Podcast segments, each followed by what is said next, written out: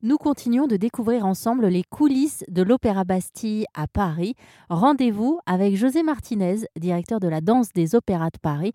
Nous sommes revenus avec lui sur son parcours. J'ai commencé par hasard, je ne savais pas ce que c'était que d'être danseur professionnel, je ne savais pas ce que c'était qu'une compagnie de danse. C'est ma petite sœur qui faisait de la danse et euh, qui euh, avait une fête déguisée à son école de danse et ma maman n'a pas pu aller l'accompagner pour l'aider à s'habiller, donc elle m'a envoyé, donc je l'ai aidé à se déguiser, etc. Et la prof qui avait m'a dit, bah, puisque tu es là, reste. Et en fait, c'était une boum, c'était une fête. Je pensais que faire de la danse, c'était ça. Est-ce qu'après, du coup, c'est resté cette fête, cette boum perpétuelle? La fête est restée, mais en fait, j'ai compris très vite qu'il fallait travailler. Hein.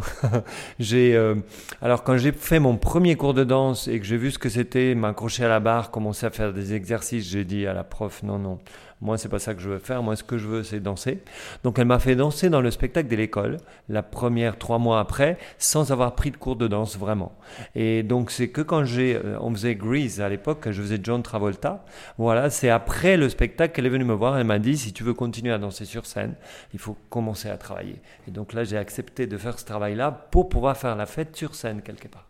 Alors, c'est un métier de grande exigence. Hein. Enfin, ça a dû vous demander quand même. Euh, un sacré nombre d'heures de travail pour en mm. arriver là où vous en êtes aujourd'hui. Hein. Oui, tout à fait. C'est un, métier d'exigence. On travaille avec notre corps. Il faut le pousser au maximum tout en faisant attention pour pas se blesser, puisque c'est notre instrument de travail. Un musicien qui euh, joue du violon, il peut changer de violon. Nous, on n'a qu'un corps et on travaille avec.